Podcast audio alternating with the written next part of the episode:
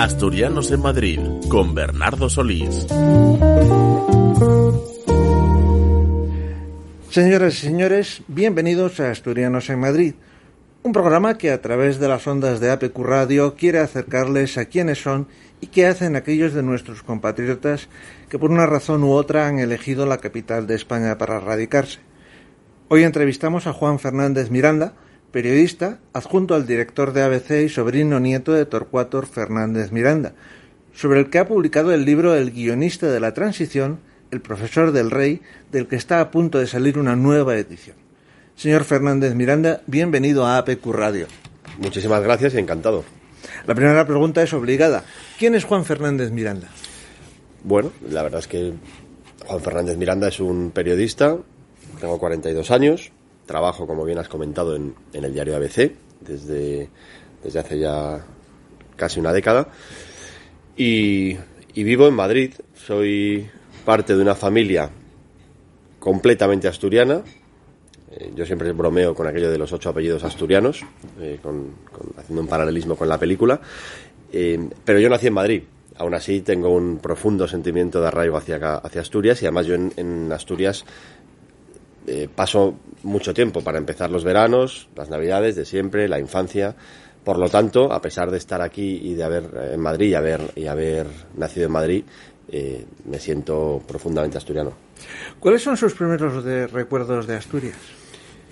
Los primeros recuerdos de Asturias son los veranos y las navidades. De niño, yendo a casa de mis abuelas, los primos, el Narcea, Moreda, Gijón, Oviedo, tantos sitios, mm, pero sobre todo eh, la sensación de, cuando yo he estado en Asturias, cuando yo he ido a Asturias de niño, era volver a casa, a pesar de que yo había nacido en Madrid y vivía en Madrid con mis padres, porque mis padres, eh, después de estudiar la carrera, eh, vinieron a trabajar a Madrid. son profesores universitarios los dos, ya jubilados.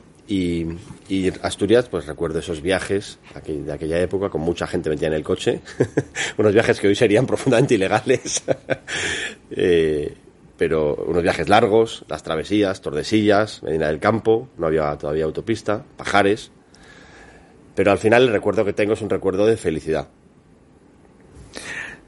Ya nos lo ha insinuado, pero ¿tiene amigos y familia en Asturias? Por supuesto, familia muchísima, además mi mujer es asturiana por lo tanto, ya el círculo está cerrado. Ya no solo voy a ver a mi familia, sino que voy a ver a la familia política. Por lo tanto, sí, sí, tengo muchos amigos y, la inmensa mayoría de la familia, aunque también hay muchos también, muchos primos en Madrid, algunos tíos también, pero el centro está allí. Y además muy bien repartidos. Yo siempre que voy a Asturias, la verdad es que es un estrés, porque, porque no paras, no paras de un sitio para otro, porque si quieres ver a todos, al final, pues lo que he comentado antes, desde que bajas el, el Huerna ya, ya empiezas a encontrar sitios donde parar. Perdona la pregunta, pero ¿es cierto que llegó incluso antes de casarse a pedirle disculpas a su mujer por no ser asturiano? Mi mujer no me perdona haber nacido en Madrid. Ella dice que si has nacido en Madrid no eres asturiano, algo que sienten muchos asturianos. Y bueno, oye, pues alguna razón tendrán. Yo me agarro a que Clarín decía, me nacieron en Zamora. Y si a Clarín se le ha aceptado como asturiano a pesar de que le nacieron en Zamora, pues ¿por qué no me van a aceptar a mí, habiendo nacido en Madrid? Mm, y sí, yo ya le, llegué a decir, eh, todos mis apellidos son asturianos, mis padres son asturianos, toda mi familia es asturiana, me estoy casando con una asturiana, me estoy casando en Asturias, me casé en las tres, ¿qué más debo hacer? Y, bueno, digamos que, no fue suficiente. Pero fíjate, hay un detalle más. Mi suegra, que me considera más madrileño que las farolas, eh, dice que mi hijo que es como yo, hijo de todos, todos, todo es asturiano, menos que nació en Madrid, eh, él sí es asturiano. O sea, el nieto sí es asturiano, pero el padre no. Eh, o el, yerno en este caso. Sí, tenemos muchas bromas al respecto. Es una, el fondo no deja de ser una disputa por la asturianía, ¿no? Es decir, yo me niego a renunciar, me niego. Don Juan, llegó a conocer a su tío abuelo Torcuato Fernández Miranda. ¿Qué recuerdos tiene de él, directos o a través de familiares y amigos? Yo, no le conocí, me conoció él a mí, eh, porque yo nací en el 79 y él murió en el 80. Por lo tanto, obviamente yo no me acuerdo, pero sí me consta, porque se lo pregunté en su momento a mis padres, que sí, que sí me, vio al nacer y, bueno, me conoció. Lo que sí he hecho yo es profundizar mucho en su personalidad política y familiar, o pública y privada, para mm, redactar la, la, biografía que escribí sobre él. Entonces, a pesar de que no tuve trato personal con él, considero que, que he llegado a una relación muchísimo más profunda incluso que otras personas porque es que he hablado con todo el mundo que me podía contar alguna anécdota, tanto familiares como profesores, como gente de la política, en fin, cualquier persona que se hubiese cruzado con él eh, tuvo que aguantarme un rato para, para contarme cómo era, para yo poder reconstruir la figura que era, ¿no? Más allá de lo conocido. Así que me siento muy cerca de él porque creo que conozco muy profundamente su figura y su personalidad. Como hemos destacado en la introducción, ha publicado un libro sobre su tío abuelo titulado El guionista de la transición, el profesor del rey, editado por Plaza y Janés. Efectivamente. Del que está a punto de salir una nueva edición. Aparte de los vínculos familiares, ¿qué razones lleva a escribir al periodista Juan Fernández Miranda un libro sobre Torcuato Fernández Miranda, político y jurista? Vamos a ver. Yo, desde joven, evidentemente desde niño he oído hablar de, Torcuato, de Tío Tato en casa, muchísimo, a mi padre y a mi madre, muchísimo. Siendo ya adolescente, yo le, pregunté a mi padre, recuerdo, eh, por la transición, qué podía leer para conocer el proceso, me interesaba ya la política. Si quieres, también me podía interesar el periodismo, pero bueno, esto tiene más que ver con la política.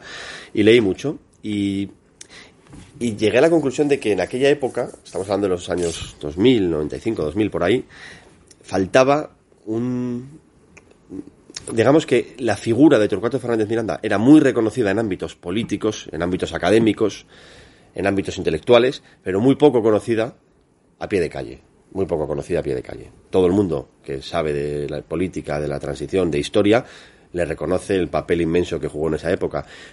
Pero la gente al final no, no le situaba. Entonces, sobre ese sentimiento, que es cierto, eh, o ese pensamiento más que sentimiento, que es cierto, yo pensaba, alguien tiene que escribir algún día una biografía, una historia más divulgativa de Torcuato Fernández Miranda. Sobre él hay varios libros, uno magnífico de mis tíos Alfonso y Pilar, Pilar es su hija, Alfonso su sobrino. Es un libro magnífico que se llama Lo que el rey me ha pedido, que es una tesis doctoral, la tesis doctoral de Pilar que dirigió Alfonso, y que es, una, es, un, es un libro esencial para entender lo que fue la transición y su papel en esa etapa pero es un libro que hay que conocer, hay que tener conocimientos de derecho, de historia para entenderlo de fondo y disfrutarlo. Hacía falta algo más eh, divulgativo, algo más para el ciudadano de a pie. Entonces, pues yo llegó un momento ya siendo periodista que pensé, pues si no lo hace nadie lo voy a tener que hacer yo.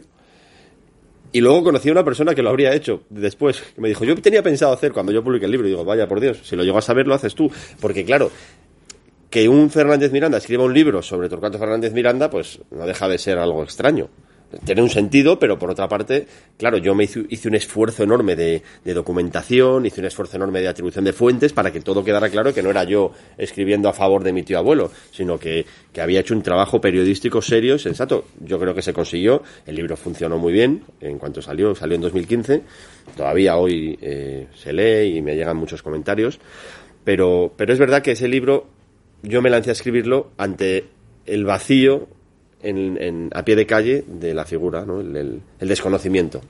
Y ese era el objetivo. De hecho, me gustó porque cuando salió el libro se, se, acercaron a mí para hacer una película. Y se hizo la película, se emitió en televisión española, funcionó muy bien, titulada De la ley a la ley. Y es una película que es una forma de llegar aún más allá que, que un libro, ¿no? Por lo tanto, yo considero que fue un, un objetivo cumplido. Sin hacer spoiler, perdón por el palabra, ¿nos podría dar una idea del contenido del libro? Sí, hombre, claro. El libro es una biografía completa sobre Torcuato Fernández Miranda. ¿Qué tiene de interesante?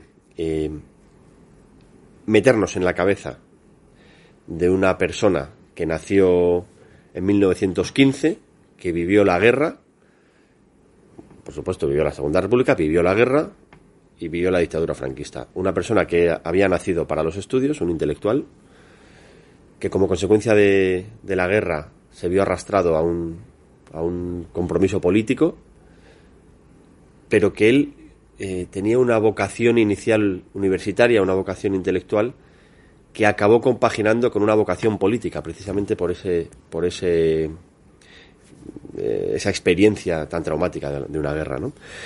Y al final, esas dos facetas, la vocación intelectual, la vocación universitaria y la vocación política, o la ambición política, confluyen en el año 75 cuando eh, él mm, encuentra la llave para pasar de la dictadura a la democracia y consigue, a través de su trabajo durante tantos años, tanto en la universidad como en, el, como en la administración, consigue ponérselo en suerte al rey Juan Carlos, que es quien pilotó el proceso de transición.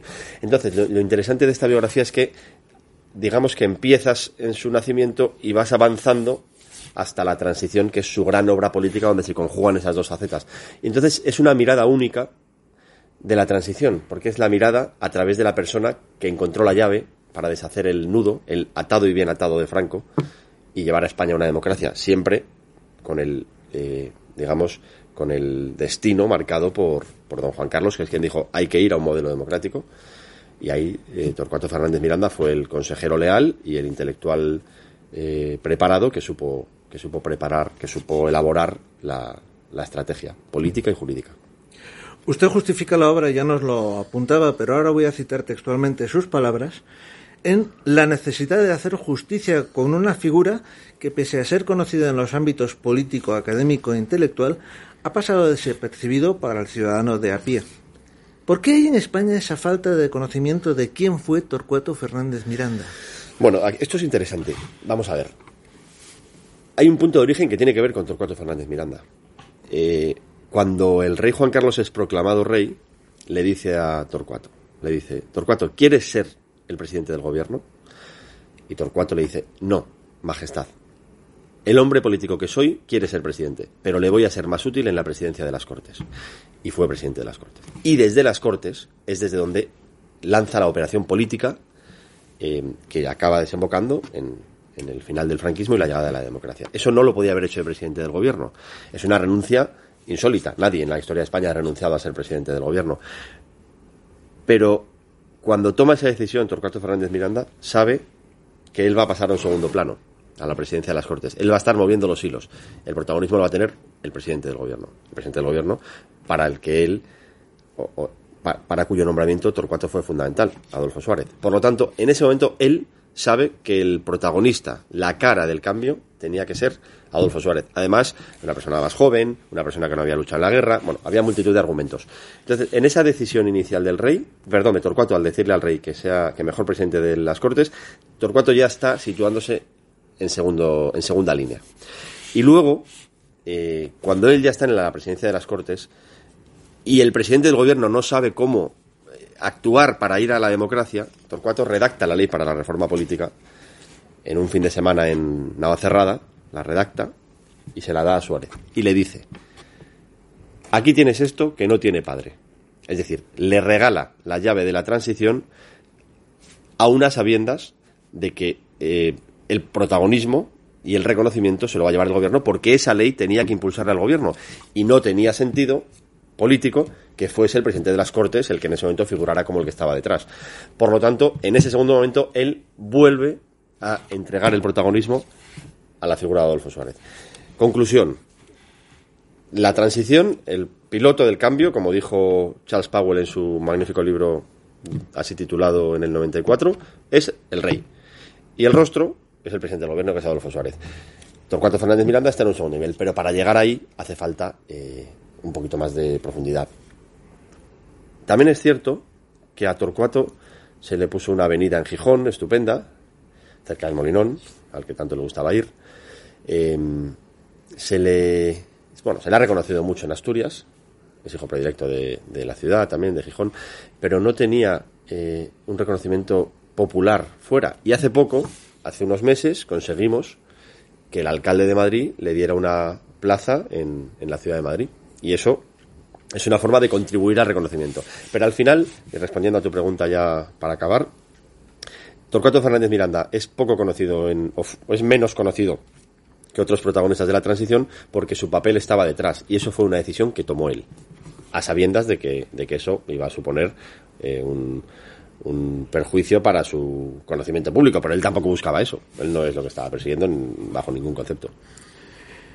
Usted describe a su tío abuelo, y de nuevo cito textualmente, como pragmático, posibilista, nada dogmático, absolutamente abierto de mente, contrario a la violencia, ya que la padeció en primera persona durante la Guerra Civil, y por ello obsesionado con lograr una España en libertad por primera vez en muchos siglos. Explíquese, por favor. Vamos a ver. Efectivamente, todos estos adjetivos son, son ciertos. Eh, eh, Torcuato Fernández Miranda era un intelectual.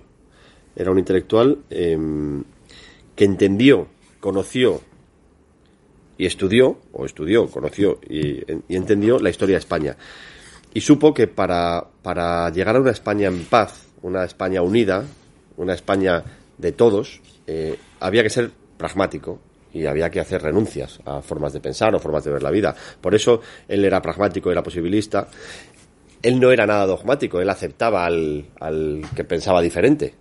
Al final, el dogmático es una persona que cree que todo tiene que ser como él ve el mundo, ¿no? Eso es, aparte de una ceguera, eh, y, un, problema para la vida, para un desarrollo normal de la vida, eh, es, es un problema grave para, para, la búsqueda de acuerdos en una situación política como la que había en España en aquella época. Y como digo, él era un intelectual. Y un intelectual tiene que tener una mirada por encima de, de, lo común, ¿no? Yo por eso sostengo que él, conociendo la historia de España, entendiendo, conociendo la historia de España, conociendo la España real, entendió y supo eh, imponer una visión pragmática y posibilista de, acercamiento de todos los españoles para llegar a la solución que fue la transición, que no deja de ser un pacto entre hermanos, ¿no? Un pacto entre hermanos que habían estado enfrentados. Dentro de la dictadura del general Franco, ¿dónde situaría a Torcuato Fernández Miranda dentro del espectro político franquista? Un independiente. Eh, Torcuato Fernández Miranda, como decía antes, fue se vio arrastrado a la guerra cuando él, cuando él estaba, el, 18 de julio del 36, cuando se produce el golpe de Estado, eh, él estaba en su casa en Gijón. Y él era un estudioso, tenía muchos hermanos, entre otros mi abuelo. Mm, y cuando, cuando estalla la, la, guerra, los republicanos van a su casa, casa de mis bisabuelos, y se llevan a varios de sus hermanos, incluido, incluido al padre. Torcuato estaba estudiando en el ático. No lo, no lo vieron, si no se lo habrían llevado también. Pero se los llevan por ser de una familia conservadora y religiosa, nada dogmática y nada extremista, pero sí conservadora y con, y con unas convicciones religiosas muy propias de la época. Y ahí es cuando él toma la decisión de ir a luchar y de, y de hacerse alférez provisional, porque entiende que en ese momento hay que posicionarse y se posiciona. Pero él no estaba, eh, él no estaba, nunca estuvo afiliado a nada, a ninguna asociación política ni nada parecido. Él, en el franquismo, después, ya una vez acabada la guerra, él estudia, saca la oposición, fue el primer catedrático de, de España, el más joven, quiero decir. Em, empieza a vivir en, en Oviedo, empieza a tener familia y, y un ministro de Educación, por su eh, experiencia y por su, por su valía académica, se lo lleva a Madrid para ser, para ser director general de universidades. No, primero de enseñanza media, luego de universidades. Y ahí empieza una carrera en la administración, que acaba llegando a vicepresidente del gobierno. Pero él nunca estuvo eh, en, las, en las distintas ramas del franquismo. Él era un outsider. De hecho, Franco no se fiaba mucho de él. De Torcuato se hablaba mal, porque era un tipo peculiar, un tipo independiente, y que, que, evidentemente tenía un pensamiento conservador, pero no estaba afiliado a, grupos. De hecho, eso propició que cuando es, es, asesinado Carrero Blanco, siendo el vicepresidente, Franco no le nombra presidente, que era lo normal, lo que todo el mundo esperaba, porque además en, una mentalidad militar como la de Franco, eh, pues es, lo razonable, ¿no? Y no se le nombra porque toda la clase política decía una frase que, el run run en la clase política era cualquiera menos Torcuato porque nadie se fiaba de él, porque no sabían a lo que no, no sabían en qué estaba pensando y no era un tipo que se casara con nadie. Tan es así que él ya estaba en esa época trabajando con el príncipe para, para el día que el príncipe fuese proclamado rey poner en marcha el proceso de transición. Por lo tanto, no se le puede encasillar. Y además es un intelectual. Y el intelectual, como le gustaba decir a él, tiene derecho a equivocarse, pero no a mentir. Torcuato Fernández Miranda es una persona única y es una persona de una talla intelectual altísima, de un compromiso político firme y de una apertura de mente insólita y admirable. Y todas esas, todas esas condiciones eh, permitieron que, jugara un papel esencial en los años 70, eh, un papel esencial para la historia de España. Parece ser, esto ha sido muy comentado, que a pesar de haber sido la persona de confianza del rey Juan Carlos, el mismo rey le apartó de su entorno los últimos años de la vida de su tío abuelo. ¿Es correcta esta afirmación? Vamos a ver, vamos a ver. Es matizable. Eh, el rey Juan Carlos le tuvo siempre una admiración enorme y un agradecimiento enorme a Torcuato Fernández Miranda y a su lealtad y a su labor. Em, y además un cariño especial porque había sido su profesor. Fue su profesor de Derecho Político fue lo cual fue absolutamente circunstancial. Esto es, esto es curioso. Cuando Torcuato Fernández Miranda viene a Madrid, como os he comentado antes, para ocupar el puesto de director general de enseñanza media y luego de universidades, coincide, siendo el director general de universidades, que el príncipe Juan Carlos viene a España a estudiar a la universidad. Y el ministro le dice a Torcuato, le encarga a Torcuato que diseñe el itinerario que debe estudiar el príncipe. obviamente había que hacer un planteamiento para él y Torcuato Fernández Miranda lo prepara y se reserva para él las clases de Derecho Político. En esas clases, siendo el rey un joven de 21 años, entonces príncipe, y Torcuato una persona de 45, es decir, dos personas de generaciones diferentes, se llevaron muy bien, se entendieron. Y hay, sobre esto hay detalles muy interesantes eh, que se conocen. Eh, por ejemplo, el rey le decía, pero ¿vamos a estudiar sin libros? Y Torcuato le decía, no, claro que sí, no hace falta libros, hay que aprender a pensar. Y, eso, siempre, eso, es una anécdota que contó el rey. Eh, es decir, Torcuato supo ofrecer al rey lo que el rey necesitaba para formarse en el ámbito del derecho, en el ámbito del derecho constitucional, del derecho político que se decía entonces. Esa relación, por tanto, trasciende de lo político y tiene un vínculo personal. Después, ya en los años 70, trabajaron juntos, muchas veces a escondidas, para desarrollar el, proyecto de transición y luego ya, una vez proclamado rey, eh, como he contado antes, fue la primera persona a la que llamó el rey para ofrecerle la presidencia del gobierno. ¿Qué sucede? El proceso de transición avanza. Cuando se convocan elecciones para todos los españoles, primeras elecciones libres en 40 años, Torcuato da un paso atrás. El papel está cumplido. Se ha aprobado la ley de la reforma política, España convoca elecciones y él da un paso atrás porque considera que desde, la desde un puesto político no, no se puede. Eh, participar en las primeras elecciones porque se estaría vulnerando la neutralidad. Una cuestión que le enfrentó a Suárez, porque al parecer tenían un acuerdo tácito y Suárez eh, dijo que él sí se presentaba. Se presentó desde la presidencia del gobierno a las primeras elecciones y eso para Torcuato era una línea roja. A partir de ahí, Torcuato va dando eh, pasos atrás. Eh, es senador por designación real en la primera legislatura. Participa en el debate constitucional, se enfada mucho con Suárez cuando cuando se pacta el, artículo 2 en el que se habla de nacionalidades y regiones, él dice que eso iba, era el germen de un problema, como se ha demostrado, por cierto, un problema que estallaría con los, con los años, y ya deja la política en el año 78. Eh, murió en el 80. La relación con el rey siguió siendo excelente en lo personal, pero es verdad que la relación política se, se enfrió porque Torcuato ya no estaba en puestos políticos. Pero fíjate, en el año 2000 2012-13, siendo Juan Carlos todavía rey, ABC, yo no estaba en ABC todavía, eh, ABC hizo un reportaje sobre el despacho del rey, del rey Juan Carlos. Y la foto, en la que se, la foto que se publicó en ese reportaje, se ve una estantería en la que hay fotos de los familiares del rey, pues, fotos de la reina, de entonces príncipe Felipe, en fin, eh, sus nietos, y solo hay un político, Solo hay un retrato de un político, y es Torcuato Fernández Miranda. Es decir, el rey siempre eh, agradeció a Torcuato, y no solo lo agradeció, sino que lo reconoció activamente. Y es más, cuando yo publiqué el libro, el rey prologó, lo prologó en un acto de generosidad, no hacia mí, yo soy el beneficiario, sino hacia Torcuato Fernández Miranda, que era el protagonista de la biografía y la persona a la que el rey estaba honrando escribiendo esas líneas. Hablaremos de eso, pero antes hacemos una pausa.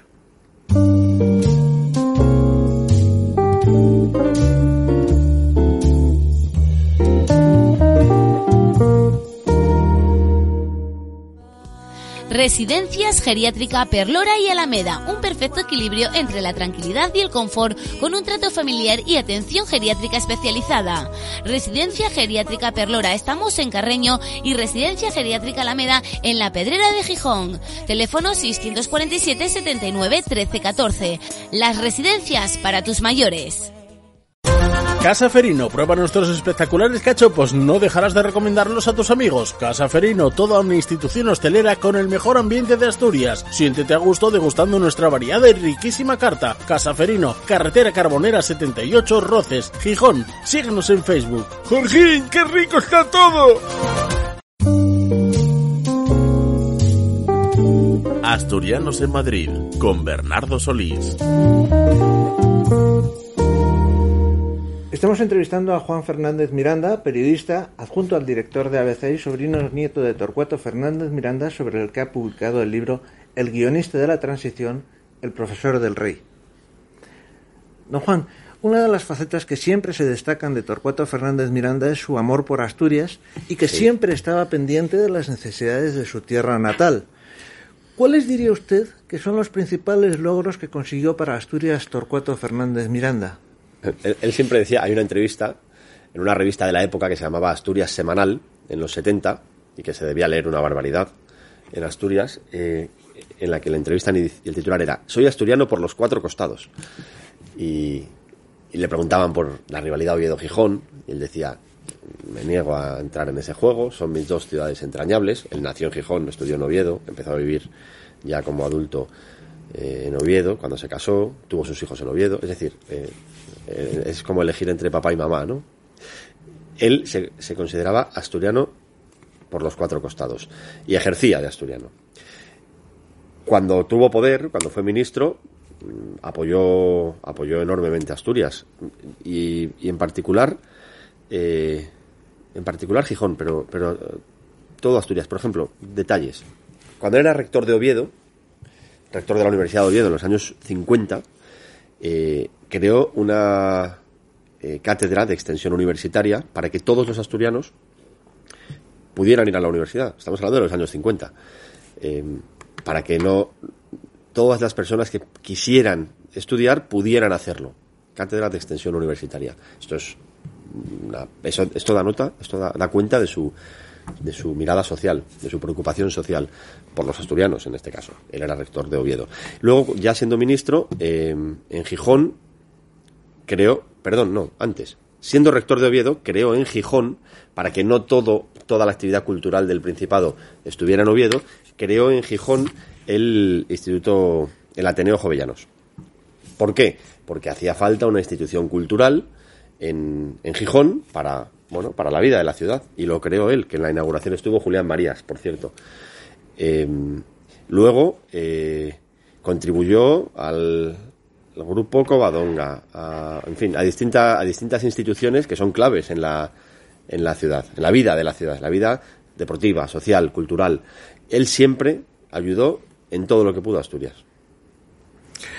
En la presentación de su libro, en las Cortes de Castilla y León, destacó que su antepasado simboliza, y cito textualmente, lo que hoy demandan los ciudadanos a un político con mayúsculas, e incidió en que su tío abuelo reunía las cualidades que hoy en día demanda la ciudadanía a la clase política, que no son otras, y aquí de nuevo cito textualmente, que la integridad personal, la preparación académica e intelectual, la serenidad del gobernante, la austeridad y la vocación de servicio público. Veamos, ¿era Torcuato Fernández de Miranda una persona austera? Absolutamente, absolutamente. Sí, sí, era una persona austera. Era una persona que no necesitaba de grandes lujos para vivir y que no, más bien al contrario.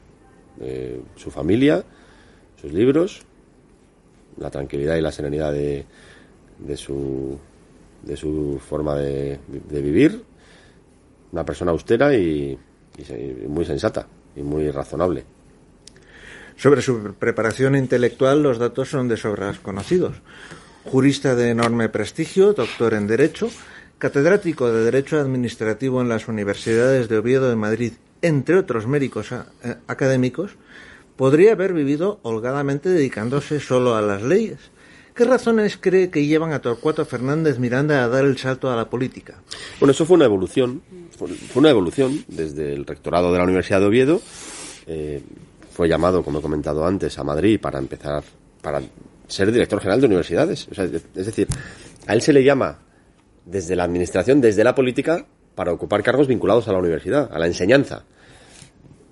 Eh, y de ahí él va prosperando. Luego fue director general de promoción social, otra prueba de su compromiso social, de su mirada social. Creó el, plan de promoción obrera, que son, eran unos planes del franquismo muy importantes para que la ciudadanía pudiera formarse, porque él tenía la convicción de que todo, de que toda persona, eh, toda, la- toda persona, eh, digamos que el Estado tiene que dar a toda persona la oportunidad de formarse para llevar una vida plena. Eso es una responsabilidad del Estado que tiene que, que tiene que ejecutarse y que plasmarse y, eso se puede hacer a través de la formación, ¿no? Y de que todo el mundo tenga acceso a la formación. Esto puede parecer hoy eh, muy, muy normal, afortunadamente, pero en aquel momento era, era casi revolucionario. Eh, entonces él, su carrera le va llevando hacia la política. Y él conoce, al rey por la circunstancia que hemos comentado, al príncipe entonces, y de alguna manera esas dos vocaciones de las que hablaba antes, la universitaria y la política, coinciden, confluyen en el momento en que España necesitaba esa figura.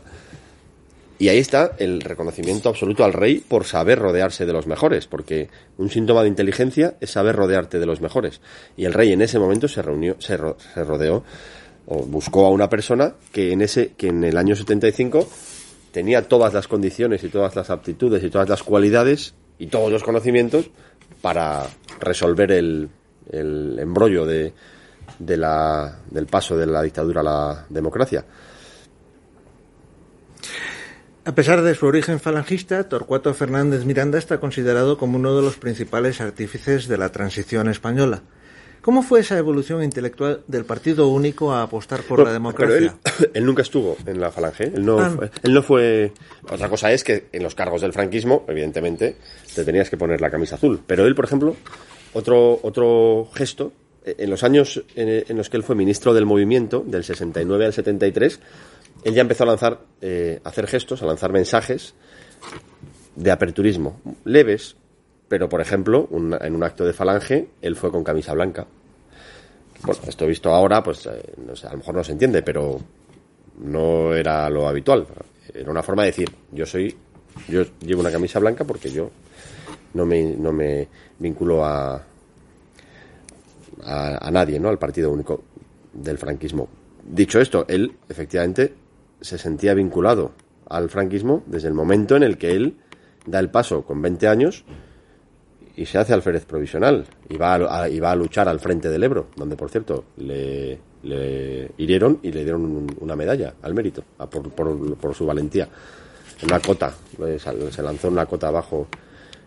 En fin. eh, la evolución es la evolución propia de una persona que nace en un contexto eh, histórico concreto eh, que tiene que ver con una familia conservadora y religiosa, eh, nada dogmática y, que vive una guerra, una dictadura y que entiende que hay que evolucionar y que lo que pasó en el 36 mm, había que superarlo. Eh, al final es una evolución propia de una persona con una mentalidad abierta, una persona inteligente y una persona preparada. Y no debe ser fácil, cuando tu vida ha estado marcada por una guerra, eh, tener esa mirada amplia. No debe ser fácil. Es fácil comprender a quienes eh, se queden atrapados en, eso, ¿no? Yo eso lo comprendo porque me parece que debe ser una experiencia traumática y cómo vas a, a olvidarlo, ¿no? Pero bueno, él no lo olvidó, pero sí lo, lo superó. Él supo evolucionar. Y evolucionó hacia una persona abierta y una persona que entendió que España debía ser, cuanto antes, un país homologable a los países de nuestro entorno, desde todos los puntos de vista. Sobre Torcuato Fernández Miranda hay que decir, y esto se olvida con frecuencia, aunque usted ya lo ha apuntado, que suya fue la responsabilidad de educar al joven príncipe desde 1960, que luego sería rey Juan Carlos I, y de diseñar un plan que le condujera a la corona sorteando los obstáculos que en su camino sembraban los fieles del búnker franquista. ¿Cómo fue el Torcuato Fernández Miranda educador del rey? ¿Trató de imponerle a don Juan Carlos sus ideas o cree que le daba libertad para pensar por sí mismo? No, no, el tema precisamente era que le daba, le enseñó a pensar, le enseñó a pensar por sí mismo. No le enseñó, eh, no le enseñó exclusivamente conceptos teóricos, le enseñó a pensar. Hablaba en sus clases, eran conversaciones. Don Juan Carlos preguntaba, el profesor Fernández Miranda respondía y charlaban. A don Juan Carlos le sorprendía mucho porque eso no era lo, normal, era este es el manual, empóyeselo usted y hablamos al final de curso. Como, en fin, como la vida misma. Pero Torcuato lo que quería era enseñarle a pensar. ¿Por qué? Porque ese joven príncipe estaba llamado algún día a ser rey, estaba llamado a ser, llamado a ser jefe del Estado. Y la vida de un jefe de Estado la responsabilidad de un jefe de Estado, y más con la inmensa responsabilidad que asumió don Juan Carlos en el 75, 22 de noviembre. Era un rey absoluto, al fin y al cabo. Heredó el poder absoluto y lo entregó. Y eso es impagable. Eso es impagable. Y eso es lo mejor que ha hecho eso es lo más importante del reinado de Juan Carlos I. Y a pesar de otras cuestiones, es por lo que va a pasar a la historia. Y es lo que ha permitido que los españoles vivamos en libertad. Y además aquel proceso fue muy, muy rápido, se hizo en pocos meses. Se hizo en muy poco tiempo. Pero volviendo a las clases, Torcuato apostaba por una educación para saber tomar decisiones, para aprender a tomar decisiones, que es lo que iba a tener que hacer el rey cuando lo fuera. El príncipe entonces, cuando fuera rey. Hacemos una pausa y seguimos conversando con Juan Fernández Miranda.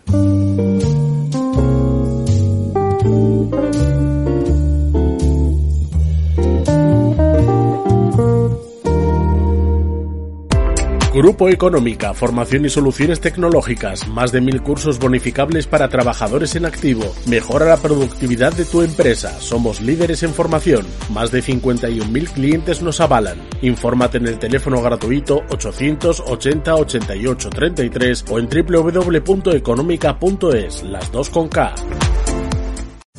Langreas Tour, especialistas en instalación de gas y calefacción. También realizamos trabajos de fontanería y reformas en general, poniendo a su servicio nuestra experiencia. Además, colaboramos con Nortegas y le damos hasta 1000 euros. Sí, 1000 euros si su vivienda no tiene gas. No pase frío este invierno con Nortegas y Langreas Tour. Estamos en Alfonso Argüelles 27 La Fleguera, teléfono 985-673-518. Langreas Tour, trayectoria y eficiencia a su servicio.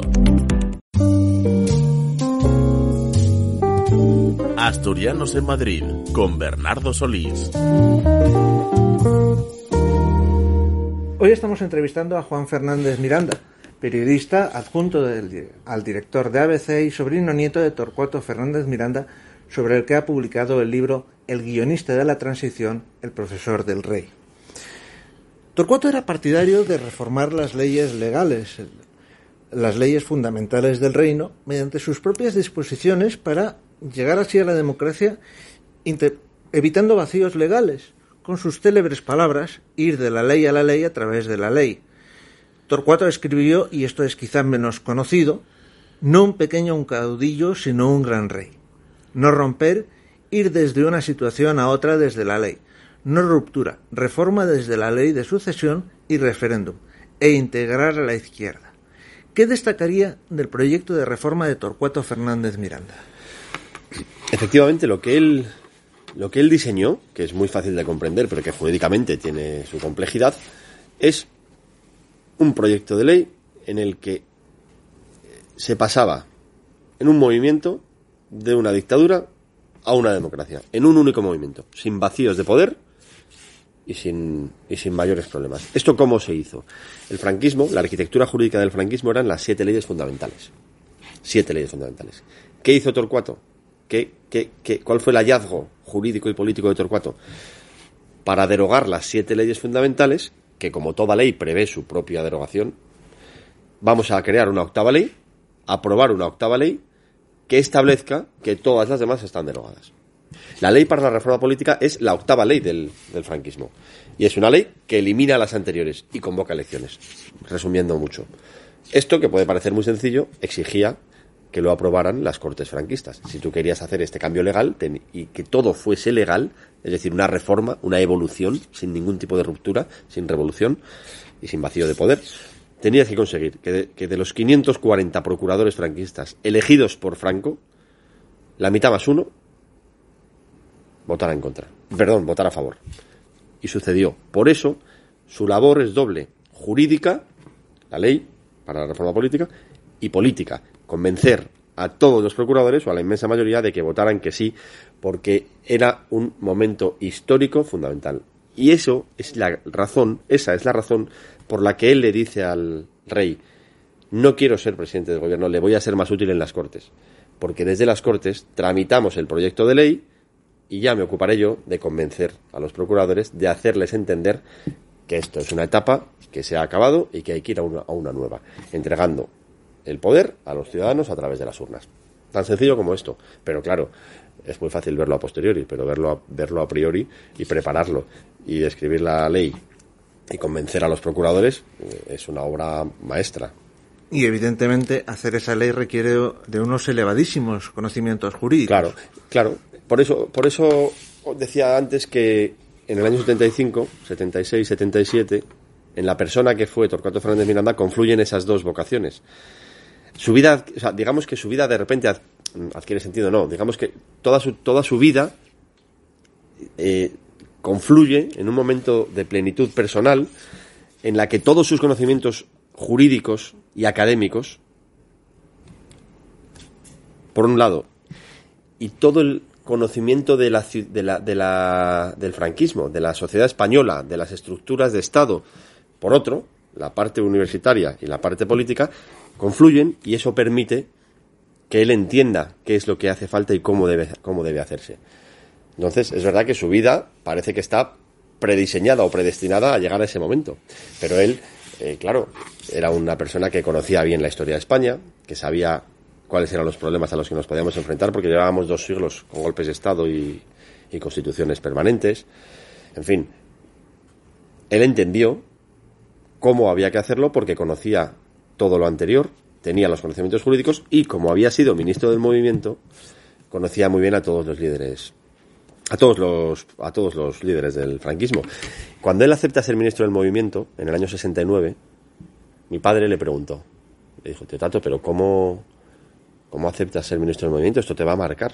Porque obviamente mi padre conocía sus inquietudes democráticas. Y Torcuato le dijo una frase que no es suya, es del parlamentarismo del 19, hay que ser ministro aunque sea de Marina.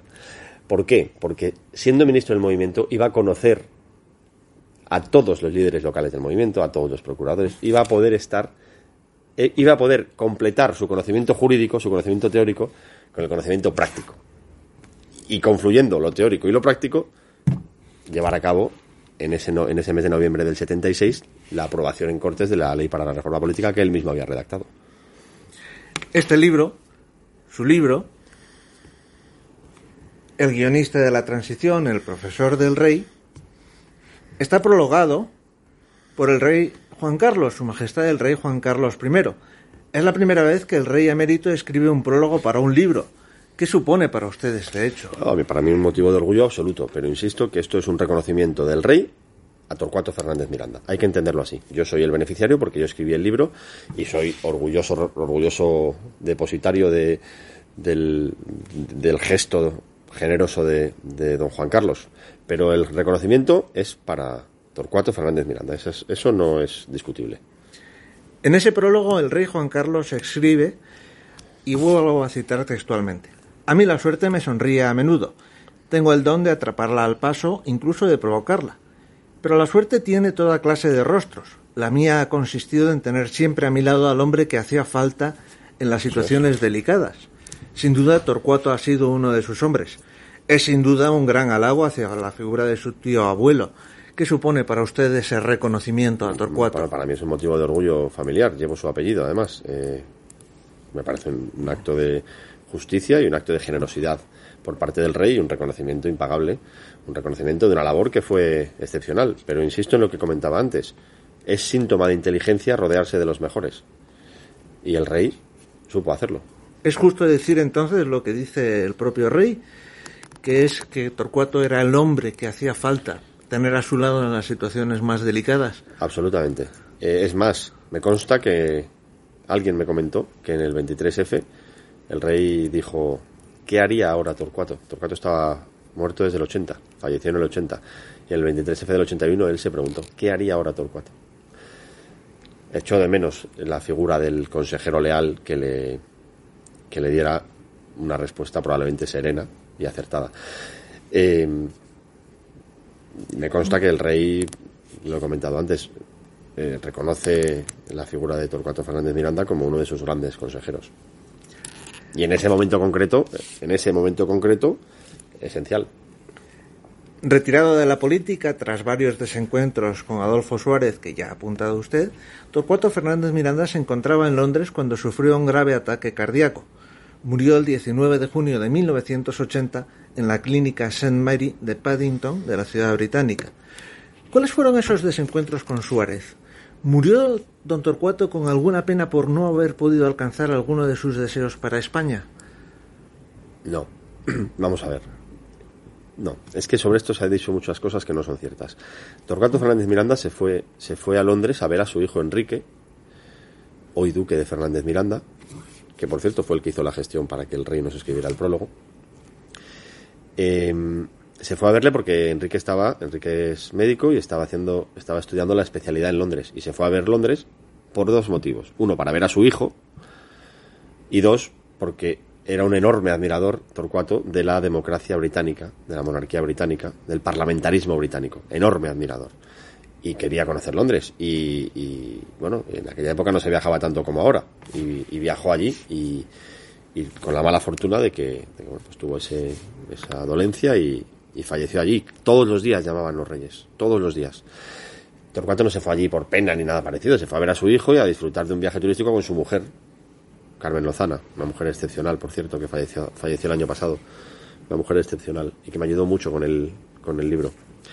Em, hubo desencuentros con Suárez graves. Suárez, pero una vez que dejó la política, Suárez eh, se portó mal con él, es la realidad y, lo despreció, pero bueno, también forma parte de la, de la vida política y, yo creo que no merece la pena centrarnos en ese tipo de cosas, pero es verdad que, se enfrentaron políticamente por la cuestión de las nacionalidades, Torcuato pensaba que era un error, Suárez no, yo creo que el tiempo le ha dado la razón a Torcuato, viendo los sucesos de Cataluña del año 2000, de los años 2015-2020. Eh, pero, pero eh, Torcuato Fernández Miranda murió en una etapa de plenitud eh, intelectual, de plenitud familiar, con nietos, disfrutando de su familia, con tiempo para disfrutarlo. En fin, eh, no se murió de pena, eso no es así. Se murió tristemente, muy joven, se murió con 65 años y con muchas cosas por hacer. Por lo tanto, no, la pena fue que falleciera, repentinamente, pero él se, falleció visitando a su hijo de viaje con su mujer, disfrutando de la, eh, sociedad que admiraba. Por lo tanto. Vayamos a la actualidad, si le parece, don Juan. ¿Qué cree que Torcuato Fernández Miranda opinaría de la situación política actual? Esa pregunta, esa pregunta es eh, en fin, tendría que meterme en la cabeza de Torcuato Fernández Miranda y yo no, le llego ni a la suela de los zapatos. Pero usted se ha metido en la cabeza de Torcuato Fernández Miranda. Es verdad, tiene usted razón. Eh, ¿Qué creo que él pensaría? ¿Qué, hay en su forma de pensar eh, que hoy chocaría con la realidad? Él era un hombre de Estado. Tenía un respeto absoluto al Estado, a las instituciones del Estado. ¿Qué sucede hoy? Las instituciones del Estado están permanentemente atacadas. No por las decisiones que se toman, erróneas, políticas erróneas o acertadas, sino porque, eh, porque estamos en un momento de crisis sistémica en el que se ha, se ha puesto en solfa todo el sistema en su conjunto. Y él habría criticado enormemente, estaría disgustado con esa, con esa percepción de, con ese desgaste institucional y con ese, esa falta de respeto hacia las instituciones que se ve día a día en la política española. Por otra parte, eh, le habría parecido terrible eh, la corrupción, la corrupción que se ha vivido en España en los 90 y en, los 2010 o así, los dos momentos de máxima tensión respecto a la, corrupción que ha habido en España. Eso, eso le habría decepcionado enormemente. Y luego yo creo que él, que era un intelectual y que era un académico y que era un catedrático, vería con sorpresa, probablemente, el nivel general que hay en nuestra clase política hoy, que es mm, generalmente bajo. ¿Y cuál es su opinión propia? La mirada de Juan Fernández Miranda como periodista y ciudadano ante los hechos que acaecen actualmente. En particular. En, particular en los que están sucediendo en la política actual. Bueno, yo ahora creo que estamos en un momento de enorme inestabilidad. Creo que España está en este momento en un momento, en, un, en una situación difícil por la fragmentación política. Creo que a izquierdas y a derechas surgen populismos que tratan de arrastrar a los partidos llamados a, gobernar hacia los extremismos, unos y otros. Y creo que eso es un problema serio, que probablemente esté, esté ya en el camino de vuelta. Los partidos tradicionales eh, se están recuperando, se han renovado. Mm, bueno, y luego ya, si entramos más en concreto con la formación del actual gobierno y su ejecutoria, yo creo que tenemos un problema con, con los socios. A mí me hubiese gustado que en el año 15 o 16 eh, el PP y el PSOE hubiesen firmado una gran coalición. Lo propuso, lo propuso Rajoy en su momento, que hubiesen llegado a algún acuerdo de fondo. Yo creo que la solución a los problemas de España está en el acuerdo en el centro, la moderación, entre los dos grandes partidos, izquierda y derecha, que son el Partido Popular y el Partido Socialista. Eh, por lo tanto, en este momento, cuando veo que, que los extremismos influyen, pues yo no puedo más que disgustarme, claro. Vayamos al Principado si le parece bien. Usted, como ya ha dicho, se considera y ejerce de asturiano, aunque ha nacido y vive en Madrid. ¿Cómo ve la situación del Principado desde la capital de España? Mal. Veo que el Principado de Asturias es una sociedad en este momento envejecida. Creo que los jóvenes salen de allí. Muchos vienen a Madrid, otros van a, distintos lugares del mundo. Creo que económicamente no va bien Mm, creo que el Principado de Asturias tiene una influencia escasa en, el, en, Madrid, en, el gobierno de España, en, las instituciones, menos de la que debería tener.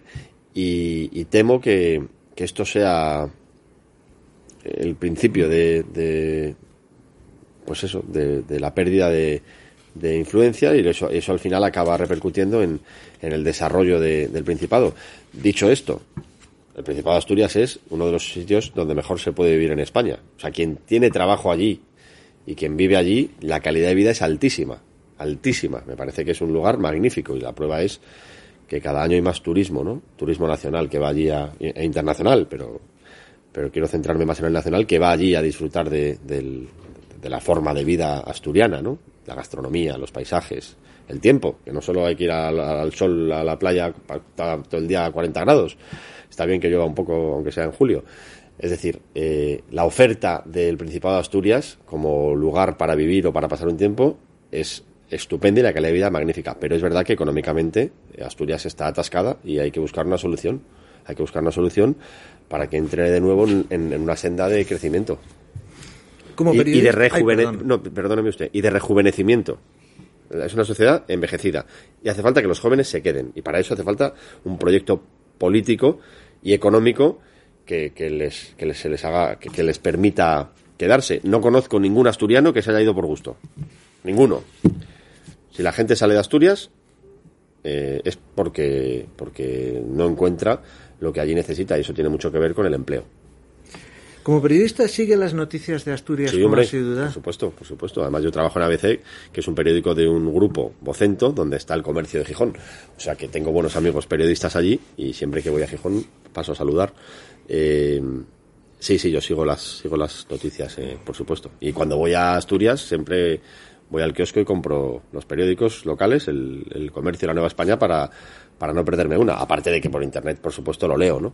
Pero me encanta, es una de las cosas que me gusta hacer la primera mañana que llego, bajar al kiosco, ir a tomar un café con los dos periódicos y leérmelos. Por si hay algo que se me haya escapado en estos, en estas semanas fuera. sí, sí, vivo, vivo con, además tengo mucha familia eh, allí, y bueno, la conversación es constante. Y de esas noticias, ¿qué asuntos le preocupan más y cuáles le producen mayor satisfacción? Pues mira, eh, vamos a ver, me preocupa enormemente la cuestión económica.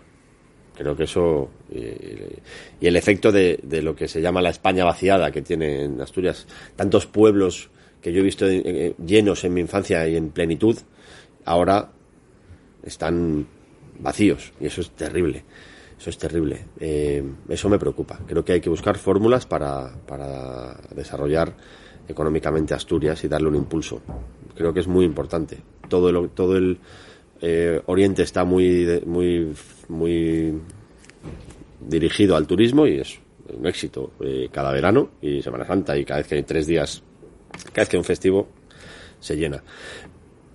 Pero, pero en, cambio en, el occidente no están así y yo creo que hace falta políticas de inversión. Es importante que llegue el AVE, es un tema que me preocupa porque no acaba de llegar, parece que ya en el 23 vamos a tenerlo, ya está la estación de Pola de Elena preparada.